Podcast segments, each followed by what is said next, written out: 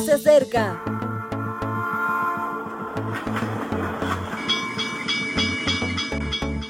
Partimos ya.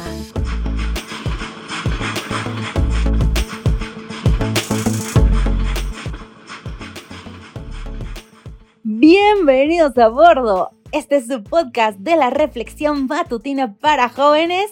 Aquí su anfitrión Evangelike y su servidora Alemarín presentándoles la reflexión de esta mañana que lleva por título A examen. ¡Wow! Exámenes, qué horror. Bueno, en lo personal me desagradan bastante, pero veamos de qué se trata esta reflexión. Abriendo la Biblia en Primera de Tesalonicenses 5:21. Examinadlo todo y retened lo bueno.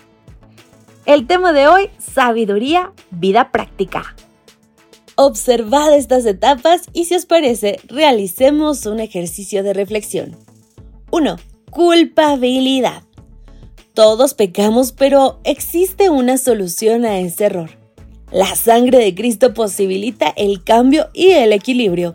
La culpa hace daño hasta que comprendemos esta fantástica verdad. ¿Qué sucede cuando mantenemos el error? La culpa adquiere dimensiones desmedidas. 2. Excusa. La culpa perturba y tendemos a excusarnos. Una de las excusas más comunes es la del traslado de la culpa, como en Génesis 3, donde la mujer tenía la culpa, después la serpiente y finalmente Dios, por haberlos creado. 3. Autojustificación. Las excusas prolongadas se convierten en autojustificaciones. El pensamiento desarrolla teorías que dan un aspecto de verdad a las autojustificaciones. Tienen apariencia de coherencia, pero cuando se les coloca ante la Biblia, solo son simples autojustificaciones. 4. Relativización. Cuando la autojustificación no resiste al contraste con la Biblia, surge la relativización. Si el error se practica mucho tiempo, se piensa que es menos error. Una de las expresiones de esta etapa es, a eso era antes, ahora... Esta afirmación genera preguntas paradójicas. Si el pecado deja de serlo con el tiempo, entonces el pecado no está asociado con la naturaleza humana, sino con la cultura. Por lo que si el pecado no tiene que ver conmigo, ¿por qué tuvo que venir Jesús a morir por mí? ¿O cuál es la cultura que más se acerca a la verdad? 5. Distanciamiento. Un efecto de la relativización es el distanciamiento. El uso de la palabra iglesia como un concepto abstracto es una muestra de ello.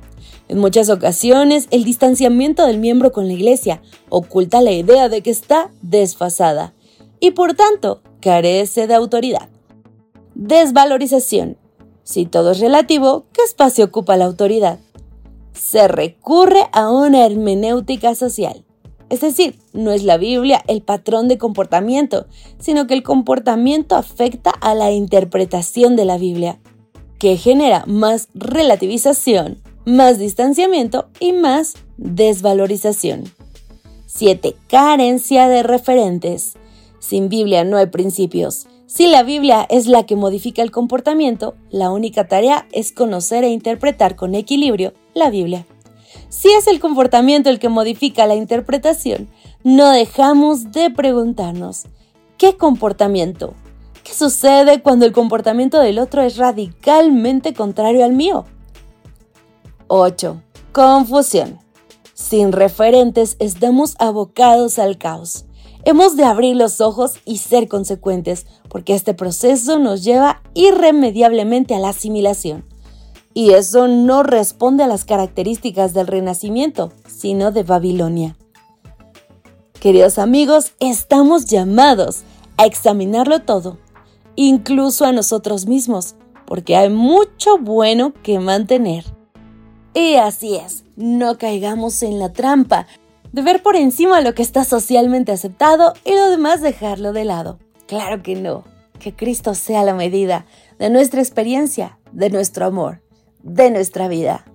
Yo soy Almarín, que pases un maravilloso día.